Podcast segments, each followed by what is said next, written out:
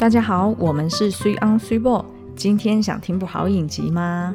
那如果大家在这周末呢又有开 Netflix 的话，就会发现《后羿弃兵》真的是，真的是怎么还在那？嗯，对，怎么还是第一名？怎么永远都是第一名？因为他后面二三四五都会一直换啊。就譬如说什么我的婆婆怎么这么可爱，是，然后或者是什么呃新创新创时代等等的。对，这个情形呢，只有之前呃比如说早早期一些热门韩剧在跟播的时候，比如说虽然是精神病没关系，嗯、或者是呃爱的迫降这些那种超级热门的韩剧，在跟播的情况之下，他们才能够一直不断的这个占据第一名哦。啊、可是后翼弃兵呢，因为它总共七集，然后是一次上架嘛，对，那所以它还能够在排行榜上面，现在应该。已经迈入第三、第四个礼拜了，嗯，他都还是冠军，而且不止这样子哦，就是我我自己滑 Facebook、嗯、或者是 Line 好了，对，就是有非常多的文章都在解析里面的，不管是他的时尚啊，嗯、或者是呃女主角跟他的。呃，两个母亲就是生母跟养母的关系呀、啊，嗯、或者是甚至是一堆都是在讲，就是他跟不同的情人的关系，哦、是就是有非常多介绍男配角们谁是谁的这个文章，所以其实讨论度真的超高的。是啊，就连我们自己的 YouTube 影评，它的那个观看次数也还是不断的在跑，我现在已经逼近三十万了，嗯，所以是真的很强的一部作品。对，我们那时候在 YouTube 影评里面，其实是呃，主要是有介。介绍到他的呃，就是几这出剧它带给我们的一些启发嘛。嗯、那我们在呃 Podcast 的第五十九集，我们也有介绍到呃，就是在里面我们看到的四种种类的贵人，嗯、然后里面就是有。呃，就是显性贵人，对，显性贵人，狼性贵人，对对对对对，狼性是你那一天突然想到的，对对对真的是一绝。然后我们也分享一些我们自己亲身的这个职场悲伤悲悲惨经验嘛。嗯、所以，我们今天想要聊一聊呢，就是 Beth 她除了生命中出现了那些贵人，可能是她的母亲或者是她的闺蜜好友之外，呃，再来就是围绕在她身边的那几个呃男性的。不管是友人还是嗯男性角色，对男男性角色，对，那 你刚才一度想讲的男宠们，对不对？对，但是并没有啦，因为我们今天其实会讲到，就是还蛮多呃，不是只有怎么讲爱情之间的关系，就是他他所遇到的男性角色，其实各自扮演了呃不同的关键的角色。嗯，而且呢，嗯、就是我们想要解析，就是他们对于 Beth 在他的。奇异生涯上，或者在他的生命中，嗯，是扮演什么样的角色？奇异博士，哈？你刚刚讲奇异生涯，我就想奇异呀，不就那个奇异吗？对对对，我知道。OK，好。好然后呢，我同时也会想要问问看，就是以需要男性的角度，嗯，来告诉我，就是呃，那一些人，他们呃，对他们而言，Beth。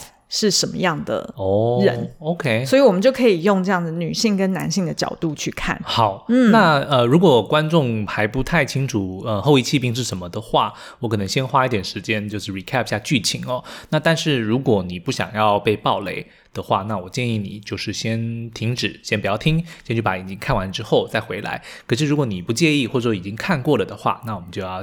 开始讨论喽。嗯哼，好，那后羿弃兵呢？它这个名词哦，英文叫做 The Queen's Gambit，它其实是西洋棋里面的一个术语哦，专门指一种开局的方式。那实际呢是说，呃，持白子。先下的那一个人，他会以牺牲他皇后上方的那个兵作为一个牺牲一个诱饵的方式作为开局哦，所以会有后羿弃兵的这个称号。嗯，那后羿弃兵的这个称号，那个后除了是在影射女主角，因为她是女生嘛，嗯，然后是在叙述她如何在西洋棋大部分都是男生的这个一个。职业或者是一个环境里面，他是如何去呃一枝独秀，然后成为世界棋后的这个过程哦。那但是呢，同时弃兵就是这个牺牲打或者诱饵这个概念呢，有一点带有赌注的感觉哦。其实也是在暗示说，他这条路上势必会遇到很多的挑战，甚至要做出一些呃他意想不到的牺牲。所以后羿弃兵呢，其实除了是呃很巧妙的用了西洋棋的术语之外，他也在暗示了这一部影集的故事发展。而且呢，就是他一路上实在是丢掉太多男宠了。我有时候都会忍不住想象，那些男宠会不会就是被他弃掉的兵啊？对呀、啊，而且我觉得他可能 哦，但是因为后羿弃兵是一个就是专有名词，嗯、因为它里面其实除了这个刚刚讲的后羿弃兵之外，它还有很多用西洋棋呃作为暗示，比如说他也不是说什么嗯那个什么入骑士。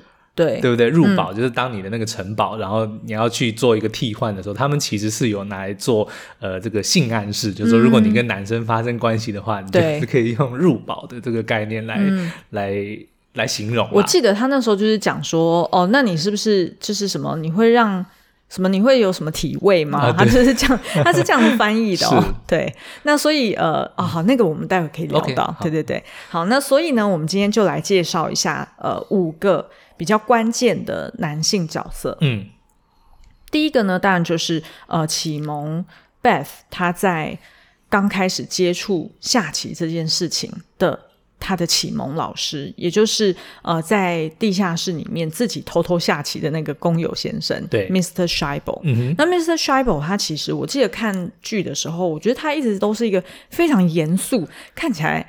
很很凶的一个大叔，你知道吗？对对对，就感觉他好像随时都很很很凶，应该会。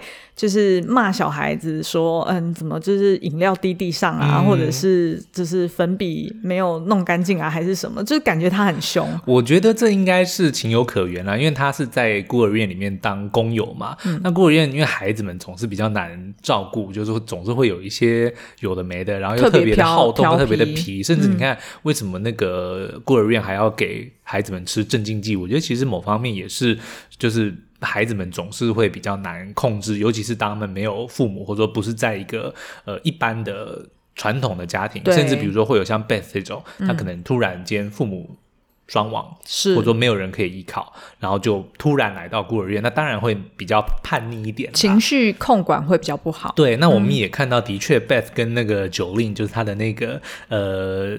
算是怎么讲同期的孤儿，对他们的确也还蛮叛逆的，常常会做一些莫名其妙的一些捣蛋的事情哦。对、嗯，所以也难怪那个工友 Mr. Scheibel 呢，就是应该是看多了，然后就会觉得说啊，我我就觉得你们很烦，所以一天到晚就是摆着一张、嗯啊、摆着一张扑克脸，对，然后他又一天到晚被关在这个地下室，就是感觉暗无天日，然后就是跟自己跟自己下棋，而且那个地下室就是我看他靠墙就是有好像五座，就是。呃，像人家洗拖把的地方，然后所以呢，就是 Beth 他每次上课，老师会请他去把板擦清一清，嗯、所以他还要去到地下室去拍那个那个粉笔灰。对，所以其实、就乌烟瘴气的、啊，对啊，一定很难受。是，然后再加上就是工友先生，他可能也是，譬如说他可能也要住在这附近，或者住在孤儿院当宿舍嘛。对、嗯，那所以他可能也没有其，他也没有办法有一个 proper 的地方可以让他去休息，然后也没有别的娱乐。对，所以他很喜欢下棋的。对，然后他好像在外面有参加棋社嘛，对不对？对，在当地的高中里面。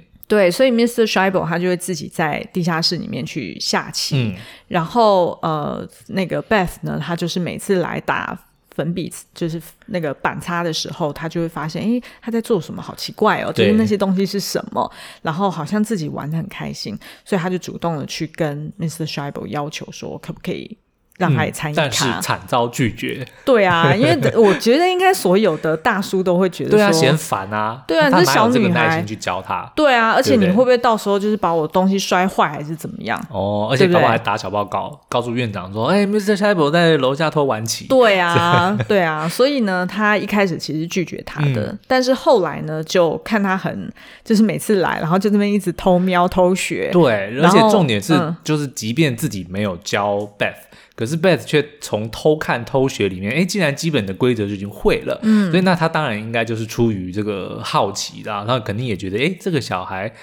好，我看看你有什么能耐，对然后就就是陪着他下了一局，嗯，然后就发现说，哎，虽然完全没有学过，有很多东西都不懂哦，可是竟然就已经能够有一定的水准了，嗯，就让他觉得非常的意外、讶异哦，嗯，所以就开始认真的把他当把 Beth 表达说想要学习的这个要求，把他认真的看待了，嗯，所以就是很耐心的去教导他，呃，不是只有棋术，我觉得最重要的是他教他运动加精神这件事，对，然后而。而且他在跟 Beth 下棋的过程中，我觉得可能是呃，不管是呃下棋，或者是打球还是其他的这种所谓比较竞赛类型的，一来一往的这样子的活动，呃，通常呢是比较能看出对方的一个性情，对对不对？就是他的个性，然后是不是容易输棋的时候会易怒，或者是，是呃比较没有耐心，还是怎么样？人品会从你的。呃，下棋或者是你的这个动作里面就会表表达出来嘛？对啊，譬如说像我们常常就听长辈讲说，哦，要挑女婿的时候就要跟他打麻将哦。那如果就会秀出人品，对，或者是要哎、哦，有些是要喝酒啦。对，但是呢，或者说要交女朋友，嗯、就带她去游泳，为什么要看她素颜长什么样子？OK，好好，那所以呢，这个呃，就是 Beth，他就跟 Mr. Scheibel，他从 Mr. Scheibel 身上学到一些比较大的一些精神，嗯，譬如说 Mr. Scheibel 也有叮咛他说，人都有两面，对，就是我觉得他我的解读应该是，特别是像你这种很有天分的人，对，就是、嗯、我我觉得比较像是有点像是讲说。你有这个好的一面，就是光明的一面，但是你也会有暗黑的一面。那你要怎么去驾驭、平衡这两面？嗯、然后再就是，呃，就是他在呃，就是 Beth 他被领养之后离开了孤儿院。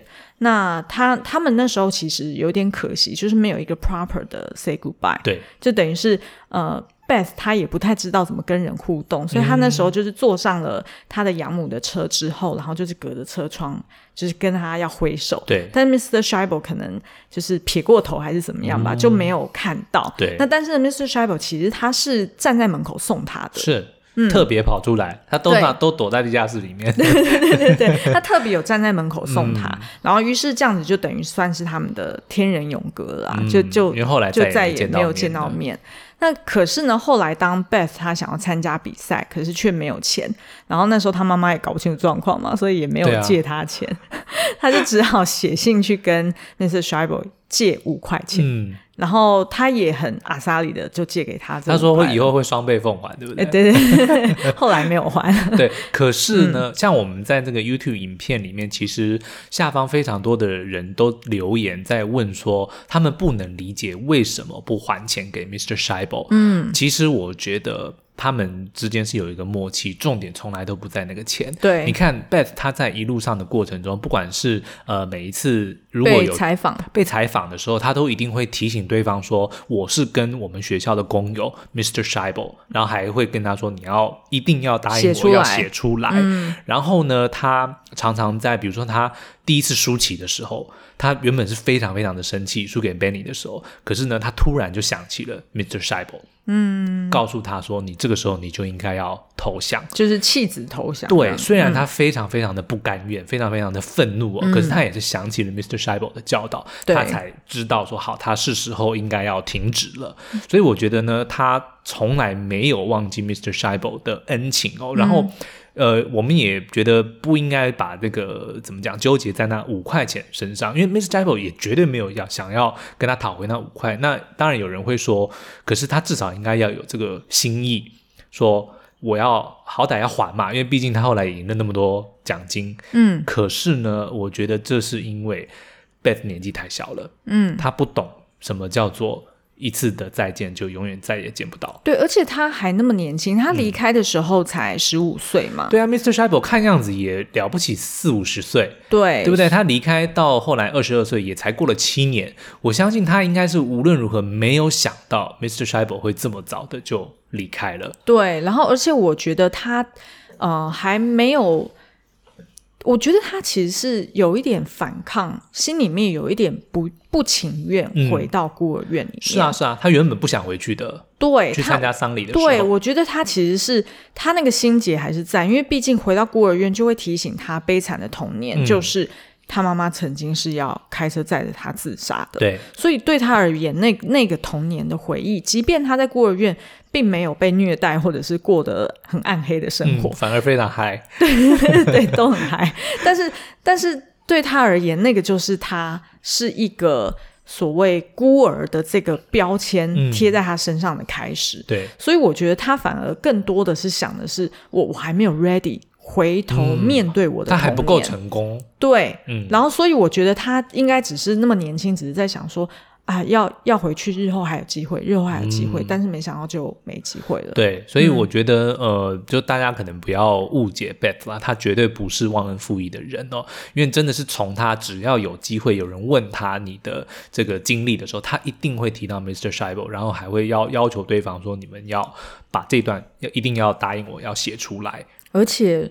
话说回来，这样子的戏剧性才够强啊！嗯、是没错，不然最后一集怎么逼大家哭呢？对，对对我觉得，我觉得不让他们再见面，然后让 Mr. Scheibel 在关键的时刻用这种怎么讲回忆的方式哦、嗯、出现，我觉得真的是神来一笔。对啊，对，这样而且这样才能够凸显说他在 Beth 心中到底分量有多重。所以呢，我自己会看，我觉得 Mr. Scheibel 对 Beth 来说应该是一个。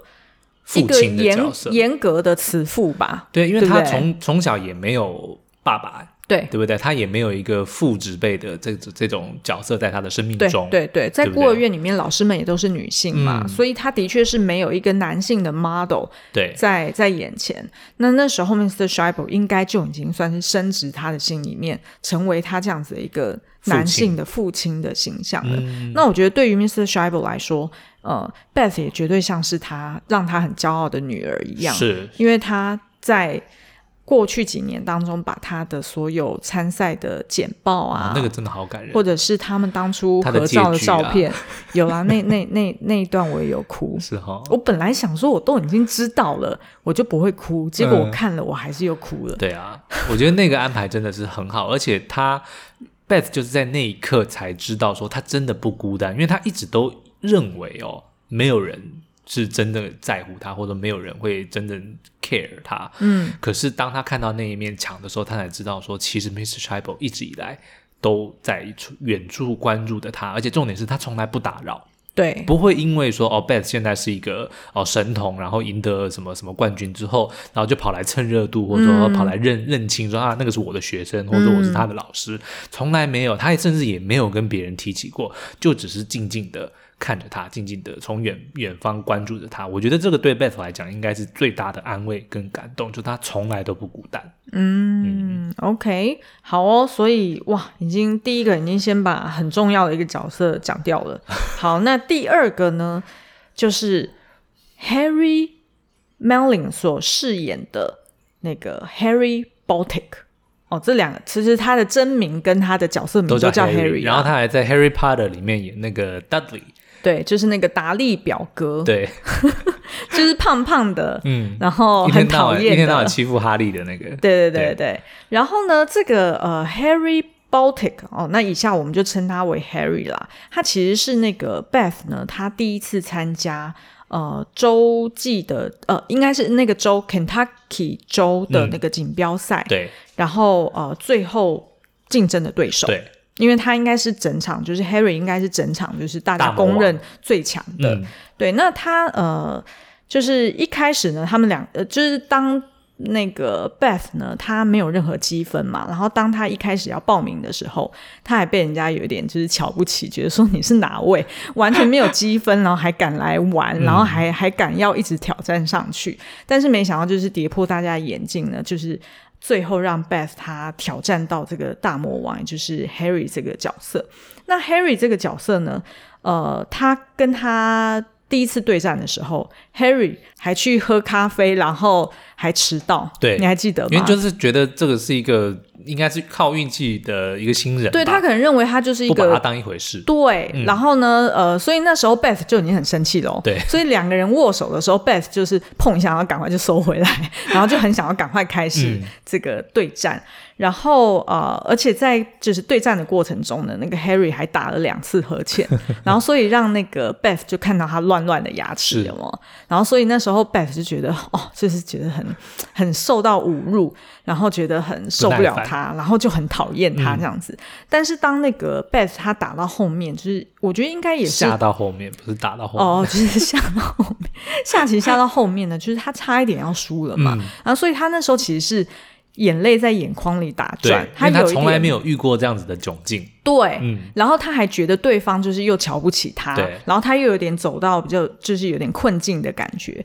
所以他就立马就冲去厕所，对，然后就对着镜子大骂自己一下，就是把自己骂醒。但是呢，重点来了，他在那边也的确吃了镇定剂，嗯，就是他要吃他那个绿色小药丸。然后他就 somehow 就就就想通了，对。然后再回到场内的时候呢，那时候 Harry 看到他就有点吓到，因为他的那个表情，觉醒一下，对，他那个表情完全不一样了。嗯、然后所以呃，就很快的三两下，Harry 就被打败了。对。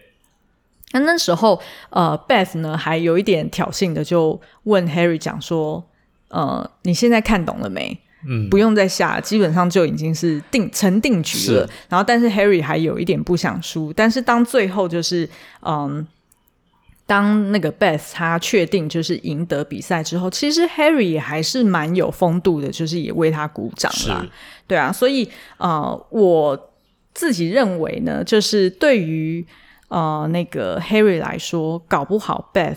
有可能是他的初恋，因为照这样子情况来说，Harry 应该也是在遇见 Beth 之前也没有什么对手，嗯，但是没想到，哎，第一个打败他的就是一个这个长相非常的清秀，然后让她惊为天人的一个小女孩，哦，对，所以我觉得她那个时候可能也就从那一刻开始呢，Beth 这个人就在她心里就。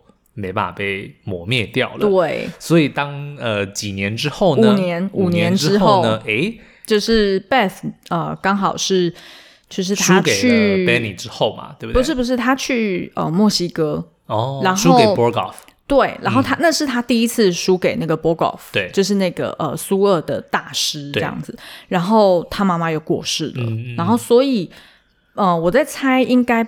那个 Harry 他一直有在关注 Beth，对，一直在报纸上面，可能就是都在关注说，哎，他现在的动态是什么？嗯、然后可能就看到说，啊，他妈妈居然在国外，他比赛输输的时候，输棋的时候死掉。对，然后所以他就觉得说，哎、嗯，他要来守护他，要来帮助他。嗯、然后所以呢，他就主动打了电话给。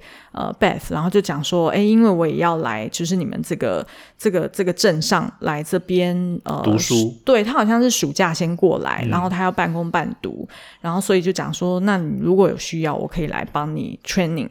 然后当天晚上，当然 Beth 就是很孤单啦，因为母亲消失了嘛，嗯、所以他一个人在家中，他就说，哦，那不然就现在直接过来。然后于是呢，两个人就有点变成会互相斗嘴的好朋友，嗯，因为呃，那个 Harry 一来。呢，他就是带了一整箱书，对，然后就是准备要给他恶补，就没想到每一本，几乎每一本 Beth 都读过，然后，然后所以呢，他就呃，就是有点不甘愿的，隔天就决定再多搬一点书过来。嗯、那从这边就可以看得出来，就是 Harry 就是一个很认真，他算是实干型的，是。他应该不算是那种天分型的，他应该是地才，对，他是很努力的那一种，嗯、所以他看非常多大师们以前下过的棋。然后去研究他们的棋步，对，然后每一个人的棋风是什么，所以他那时候也有跟 Beth 讨论到说，嗯、呃，你的棋风就是我知道，就是比较像直觉型的。然后 Beth 也有一点臭屁，就就说，哼，像就是以前另外一个直觉型的大师，他应该是有办法把 Borgoff 给打败的。嗯所以他其实 Beth 其实是有点嘴硬啦，OK，就是虽然他自己输了，但是他却讲说，一直说像我这种棋风的人，其实是有点瞧不起那种会背棋谱的人，哦、对。对，所以他是有一点就是心高气傲这样子，毕竟是 Harry 曾经是他手下败将嘛，然后但是却来说，哎，我要来帮你圈你，所以我觉得 Beth 也有一点就是心高气傲，但他那个时候因为真的是寂寞啦。对，对，然后 Harry 又是非常的贴心，非常的 sweet。对对对，嗯，我觉得 Harry 呢，对于 Beth 的帮助，主要是在于呃，帮他快速的先恶补一下，就是在这个下棋的世界里面有哪些大师，嗯，各自的风格是什么，然后他们曾经在哪些呃经典的对战里面有哪些特别的棋路，嗯，然后去让 Beth 呢理解到说，呃，其实。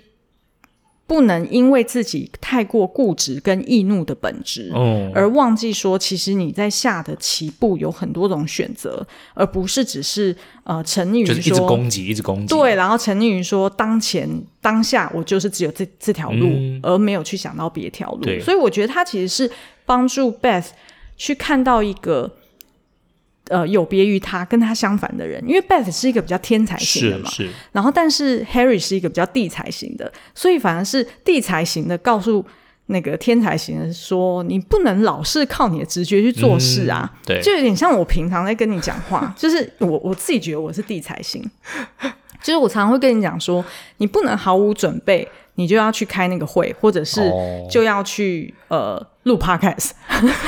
你要你要像我一样，就是要譬如说我们要有很清楚的主题是什么，嗯、然后我们要先想好我们 podcast 的标题是什么，然后呃我们要援引哪些例子哦，oh. 对不对？然后我是比较就觉得说啊，你只要按下录音键就可以啦，你只要上了战场就可以啦。对啊，对对，而且你就是因为你是那种就是比较能够随机应变，然后。也会比较希望有保有弹性，让你可以讲出一些就比较有火花的东西。对，我也理解这件事情，嗯，但是如果没有一个框架，或者是至少一个大的方向的话，我是觉得有时候你就有点 everywhere。其实我觉得这两个都都同样的重要啦。就是如果你只是像比如说 Harry，他就是一昧的准备，嗯，可是呢，他如果缺乏了那样子的随机应变，或者是那种呃横冲直撞的直觉的话，嗯嗯，那的确有可能他。呃，就发展会没有办法那么的快。可是呢，像呃 Beth 那样子，他虽然直觉性很强，然后天分非常的高，可是如果没有扎实的去下一些苦功，比如说去背一些棋谱，或者去研究一些前人的一些棋的话，像他比如说，呃，我记得他呃输给 Borgov 的时候，他不是说 Borgov 他的每一步棋一点。心意都没有，就好像完全就我都已经知道他要怎么下了，可是我没办法，我就是会跟着他一直下，嗯、然后我就输了，嗯，对不对？也就是说，其实 Borgov 也是那种，他跟他可能是他。呃，也很有天分，可是 Borgoff 肯定是下下了非常多的苦功，可能背了无数盘棋，嗯，所以呢，他的那个棋路就是让你这种 Beth，即便是天分非常高的人，对，都会受制于他的那种，比如说呃传统的或者说制式的，嗯、的那种下法，你还是下不过他，嗯，所以这两种我觉得都很重要。嗯，可是 Harry 呢，我觉得他对于 Beth 来讲。最大的呃帮助功劳嘛，哦、对、嗯，那就是他其实帮助 Beth 确认说他是有多么热爱下棋这件事情。我觉得是 Harry 是牺牲了他自己的呃棋艺生涯来告诉 Beth 这件事。哦，怎么说？因为他们不是 有上床嘛，对，对，然后结果很明显的没有满足到我。们的 我们的皇后哦，所以呢，对，所以皇后还抽了事后烟，你知道吗？对，然后，而且抽了事后烟还不打紧，还拿拿起来、那个、拿书出来看，对对。然后 Harry 还说：“那我是应该留下，还是要回房间？”他说：“你想怎样就怎样，随便你啊。”对。那所以第二天呢，Harry 呢就拿打包了行李，就就就要离开了。但是离开的原因并不是因为他没有办法满足我们的皇后，而是呢。Harry 他发现，但是那也是事实。好了好了，OK 了。但是重点是，Harry 告诉 Beth 说，嗯、他 Beth 告诉了 Harry，嗯，他没有那么的热爱。你讲反了，是 Harry 说：“谢谢你让我知道，其实我没有那么热爱下棋。”好了好了，我只是，我只是我只是想要用另外一种方式说而已啦。那你 好，Anyway，嗯，OK，反正呢，嗯、就是 Harry。看到了 Beth 是多么投注在下棋，即便是翻云覆雨之后，马上也要拿起 棋谱来读，对，好可怜。但是反正呢，就是呃，Harry 才发现自己跟 Beth 比起来，真的没有那么热爱下棋。嗯，那我觉得看着 Harry 这么惆怅的离开哦，其实 Beth 是虽然有觉得有点惋惜，可是我觉得他是重拾信心了。嗯，他他在那一刻，他他有有。从之前的那个低谷又稍微爬回来一点，嗯，对不对？因为他知道说，即便像 Harry 曾经也是跟他势均力敌的，对，势均力敌的对手哦，嗯，但是呢，在这样子的这个经过这么久的一段时间之后，其实对于下棋的热爱跟专注就，就就立马就分出胜负。对对对，就是功力还是有蛮大，不只是功力，就是对于这个下棋的，心态，心态也是。对，嗯。可是呢，我觉得呃，Harry 还有另外一点，就是他应该是呃，就是第一个男，就是男性的角色，他去点出了 Beth 他嗑药的问题，是，然后他还拿了另外一个，应该是 Morphy 还是哪一个另外一个前人的大师，嗯、然后去讲说那个大师也是因为他对于下棋太过执着，对，然后可能也是嗯，不管是什么样的病痛问题，他最后也是下棋下到发疯了，嗯，然后所以他也是跟他举例，他不是说那个大师他可以是在巴黎。比赛，然后前一天，然后在那边狂喝咖啡，嗯、然后跟大家跟陌生人聊天，然后隔天还是精神奕奕的去下棋，但是最后在二十二岁就退休，然后后来也就发疯，是。就等于是说他来提醒他说，你跟那个大师有得比，嗯，你是这么的出手就很犀利，然后这么有天分、直觉型的选手。但是你如果那么消耗自己，包含你的嗑药啦，或者是酗酒的问题，那这样子是走得不长远的。你会消耗你的。对，嗯、所以我觉得呃，Harry 对他来说，可能一开始不明白的 Beth，他会觉得哦，只是一个暗恋自己，然后当初是为了自己去整形牙齿 的一个小老师。嗯，但是我觉得实际上他应该算是他的。我觉得有一点像 mentor，嗯，然后也有一点像是最关心他的好朋友吧。OK，因为你看他后来其实他是一直有在关注 Beth 的，是啊是啊，就是包含 Beth 他就是后来酗酒越来越严重，但是。呃，Harry 他其实是在镇上的一个卖场工作嘛，嗯、他就还是不离开他的家乡这样子。对，然后他还是就是他是持续半工半读，嗯、然后一直在观察着 Beth，然后甚至还有一度他很担心，他跑去他们家敲敲门有没有？然后就是看说他有没有在，嗯、然后还一直打电话给他，可是 Beth 都没有，就是没有 in response。对，那所以呃，我觉得他是像是一个那要怎么讲，就是一个守护者。独守空闺，就是一个永远守护在他身边的一个大哥哥。嗯、OK，对不对？嗯嗯。然后对于那个 Harry 来说，可能可能 Beth 就是他永远的那个初恋。对，就是永远他放不下的那个初恋。嗯、是，嗯，OK，好。所以再来，我们看到另外一个角色，就是在这呃出剧里面呢，就是永远都穿得很瞎趴，然后自以为是个牛仔，还随身带着一把小刀，有没有？然后然后接受人家采访的时候，都还要讲说你要练身体，但是明明自己瘦了 三比八，而且听说他好像一百八十几公分，哦，真的哦，但是又特别的瘦，哦，所以就看起来很。单薄，okay, 你知道吗？好，那这个呢，就是我们的 Benny Watts，嗯，然后饰演他的呢，大家可能会觉得很眼熟哦，他是这个 Thomas Brodie Sangster，嗯，呃，最早我们对他有印象的作品应该是《冰与火之歌》里面他演那个九剑，嗯，那个小男孩，那后来呢，他就跑去演了《移动迷宫》。嗯，也都还蛮受欢迎的。我跟你讲，他小时候还演过一个角色，你一定忘记，叫做《爱是您，爱是我》，哦，就是《Love Actually》里面那个小男生，就是他有啊、呃、暗恋他班上的一个女生，哦，然后一直想要告白的，好像有印象。对。然后，然后他一直问他爸爸要怎么，好像问他爸爸还是谁嘛，嗯、就是一直问说要怎么告白。哦，好，他就是里面那个出身，对，他是童星他是童星。好好好，嗯、那反正大家可能应该就是已经脑海里浮现他那张脸，他其实还蛮好认的。而且我跟你讲，他十一岁的时候他就长这个样子，到现在他还是这个样子。没有，没有，就是多了胡子啊。对啊，所以呃，而且他其实他本人已经三十岁了耶，哇，完全看不出来，完全看不出来。而且我一开始看的时候，我就想说，哇，这选角很有问题，因为他让他蓄胡嘛，嗯、然后而且又是呃，他是算是前任的全美冠军，对，所以照理说应该会觉得说，哎，这是一个就看起来比较犀利或者是很、嗯、很有经验的人，对，结果没想到他就是。痞子油条，对，然后而且那个娃娃脸实在是太……可是我觉得选角选的很好，哎，怎么说？就是他的怎么讲？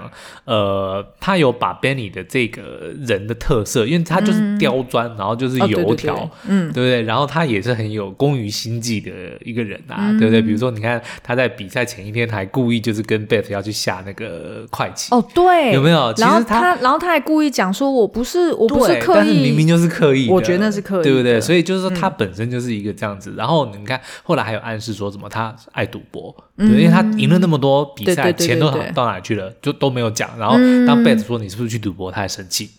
对不对？对，而且他其实是住在呃纽约的地下室，就是居住环境还蛮糟的。对，照理来说，他如果已经是一个这么成功的棋手，他已经是美国冠军了，哎，对啊，对？怎么可能会沦落到那样？也就是说，他其实本身应该是自己有一些有一些坏习惯。对，可是那你不觉得他就把这个形象其实呈现的很好吗？是，对不对？就是表面上要装的说，哎，我是牛仔，就是雄壮威武，可是其实本人他又是偏偏这么的瘦小，对，然后做很多的事情，我知道他就是有点像那种 pastor，是不是？嗯，就是那种哦 poser，讲错 pastor，为什么会有 pastor 这个词？好 poser，他就是那种会。装盯出一个样子，爱然后爱面子的人。对，可是他的确是有实力啊，他是美国冠军呢。是没错，嗯、但是你看哦，他之前也刻意在那讲说哦。像我这种地位的人，我不能随便参加公开赛的，对我不好。然后，但是呢，他还很爱去到现场，然后去跟人家讲说：“哦，你知道吗？那一场局，那一场局我怎么样怎么样下。要是要是我是你哦，我一定不会动哪个哪个棋。嗯”然后他也是故意这样子对那个 Beth 讲。对。然后，所以害 Beth 在跟他比赛之前，就是有一点慌乱。对，有点慌乱，嗯、因为他不是还回去跟他妈妈讲说：“是是是我怎么会没看出来？”然后就觉得很气自己。嗯、所以我觉得。Benny 其实是那种，就是很爱装一个样子，然后，然后，但是实质上他应该是一个。他是有实力，但是呢，他的自信我觉得还蛮妙的，嗯、就是好像他的自信是靠自我催眠出来的。嗯，对，我觉得是这样。对对对，就 poser 嘛。对，可是他是有实力的人啊。对，对不对？但是他并不是像 Beth 那种。所以我觉得某种程度，他其实跟 Beth 是有一点像的。是啊，是啊。你看哦，他其实当他跟 Beth 第一次在，就是他输给 Beth 之后，然后两个人不是在酒吧喝酒嘛？对、嗯。他那时候就有发现 Beth 其实。酒量比他也好，嗯，然后他他那时候隐约可能就觉得他是会酗酒的人，嗯，所以去到纽约的时候，他还有特别讲说，我家是不会有酒的哟。所以我觉得他应该是有 pick up 到说，就是 Beth 跟他一样是有一个不为人知的坏习惯，嗯，他是赌博，应该是对他应该是赌博，对。对然后二方面是，可能他跟 Beth 都是本质上不是那么有自信的人，嗯，都是需要靠。赢别人或者装模作样去撑起来自己的自信。OK，对，好，那所以你看，我觉得选角就选的很好，他刻意选了一个特别瘦小的人，嗯、对不对？但是他又要穿着牛仔的样子，就是说他其实是撑出来自己的那个那个雄壮威武的外表。而且 Beth 有问他说。你到底为什么随身携带小刀？然后他就讲说我要做好准备，然后准备什么？对，你要准备什么？好，对。那可是 Benny 呢？就是呃，虽然呃，除了是第一个打败 Beth 的对象之外呢，嗯、他也是第一个呃，在床上满足我们皇后的这个功臣哦。哦，对对对，因为皇后的初夜其实是给一个莫名其妙的男生，然后后来他又跟 Harry 也有过，对，然后就没有满足到，嗯、然后所以就在抽事后烟。对。然后当时，但是当他跟 Benny 就是缠绵之后呢，他竟然还讲说：“Oh, so that's why it feels like。”就说：“哦，原来就是这种感觉啊。”然后，但是呢，那时候 Benny 居然就是文不对题的跟他讲：“你知道吗？那个下那个什么棋啊，要怎么样怎么样。”然后，所以 Beth 就觉得他很煞风景。嗯、你怎么又在这时候跟我聊棋的事情？是。所以我觉得 Benny 其实也是一个非常专注，然后对于下棋这件事，应该也是非常非常有热情的。一定啊，能走到那一步的人，我觉得都都是呃，把棋看得比性命还要重要的人。嗯、对啊、呃，那但是呢，我觉得你看 Benny，呃，他一开始并不是这么的，怎么讲？呃，对于，哎，我忘记是他主动邀约 Beth 说来他家吗？对对对，是啊，哦、他说他要帮他，但他第一次先拒绝了，对不对？然后后来是呃。Beth 后来是在哎，我一下忘记了。没有没有没有，我跟你讲，就是呃，他就是两个人在酒吧，然后就是因为 Beth 呃，就是 Benny 刚输棋嘛，然后所以呢，就说就跟 Beth 讲说，哇，你不仅是棋艺比我好，嗯、你还酒量也比我好。然后后来他们就聊到说，哎，那接下来是不是 Beth 还要再去参加什么样的比赛？嗯、我记得还有就是要先去法国嘛，对，然后再来就是。呃，Benny 也有提到说，那是不是要去苏尔的公开赛？是是是，就是有可能他们也会来邀请。那那时候其实 Beth 他并没有这个怎么讲，他并没有这个胆量，也没有这个 ambition，说他真的要去下到这个所谓就是世界冠军。对，因为苏俄是大家公认的，就是下棋最厉害的国家嘛，是就是都是代表队的概念。然后，所以对于呃。Benny 来说，他那时候反而是会想说，诶，其实他看 Beth 是很有潜力的，但是他应该也看得出来，Beth 跟他一样是没有自信的人，嗯，所以他想要主动帮助他。OK，我觉得他那时候并不是真的要打他主意，说就是你知道、哦、没有啦，我觉得那个他们就是后来是后来才发生感情，气氛对了，对，对。我觉得是气氛对，嗯、然后也不一定说是真的爱情，是。他可能真的是有一点相知相惜，然后。亦师亦友的感觉。对，因为我觉得，呃，大家应该最感动的一幕就是当后来 Beth 去了苏联嘛，然后不是要跟那个 Borgov 对决，对、嗯，然后在呃前一天晚上就是有接到那个、嗯、他们的就是封局之后，对，不是苏二苏二的棋手们都全部聚在一起，在在在讨论下一步怎么办。那可是 Beth 一个人啊，嗯，对不对？就他就当然是觉得说那。这样子肯定下不过苏二，哎、嗯，结果接到一通美国打来的电话，他们所有的就是有 Benny，然后有那个 Harry 也来了，对，然后还有他们其以前曾曾经输给过 Beth 的人，然后全部都聚聚在一起，然后都在帮他分析该要怎么去应付他们的棋。而且我跟你讲，重点是他们全部的人是来到纽约的地下室，就是那个 Benny 千里迢迢来到他那里，对，然后呢、嗯、是由 Benny 出钱打这个越洋电话，因为一定超贵，是那。但是我要讲的是说呢，嗯、就是为什么 Beth 会让这些男生，或者说他以前的对手们输给他的对手们，这么样的心甘情愿的去帮助他，嗯、而且就是同仇敌忾。当然，对抗苏俄那是一一一环啦，就是爱国情操嘛。嗯、但是我觉得另外一环就是这些棋手们，像比如说 Benny，他其实已经到了一个境界，他是非常厉害的。嗯，他发现说 Beth 能够下赢他，他非常需要有 Beth 这样子的人才能够领导他。进入到他进他到不了的一个境界，嗯、所以对他来说，有这样子的一个对手，他是不只是梦寐以求，他还要确保说 Beth 能够继续前进，嗯、因为只有 Beth 能够继续进步，他才能够继续进步。嗯，所以我觉得对于这些这么热爱下棋的人来说，Beth 的这个存在，虽然可能有些观众会觉得很莫名其妙，为什么大家都会愿意帮他？可是我觉得就是因为大家都对下棋这件事情这么的热爱。嗯，如果今天出了一个神童。是只是必须要由他才能够带领一般的我们这种凡人，到达一个我们之前没办法去领悟的境界的时刻，你当然会想要尽一切的力量，啊、对，你一定得要让他继续往前走，我们才可能能够下更多的气，然后进入是一个新的境界。对，所以我觉得 Benny 呃把 Beth 当成是一个，就是当然除了他们之间有一定会有一。一定程度的暧昧，嗯，之外，嗯、其实也是把它看作是自己奇异，如果还想要精进，非呃怎么讲不可或缺的一个呃一个存在，嗯，嗯。然后而且我觉得就是对于 Benny 来说，他他，我觉得他真的还算是蛮有胸襟的，是。因为通常他如果曾经是呃就是美全美的冠军前冠军。嗯然后他曾经也一定想要追寻过 Beth 正在追追寻的目标，就是世界冠军。那他一定 fail 了嘛？对。那所以对于这样子的人来说，他不会在那边吃味，觉得说，哎，我看你，我看你也没有多大的斤两，嗯、就是也。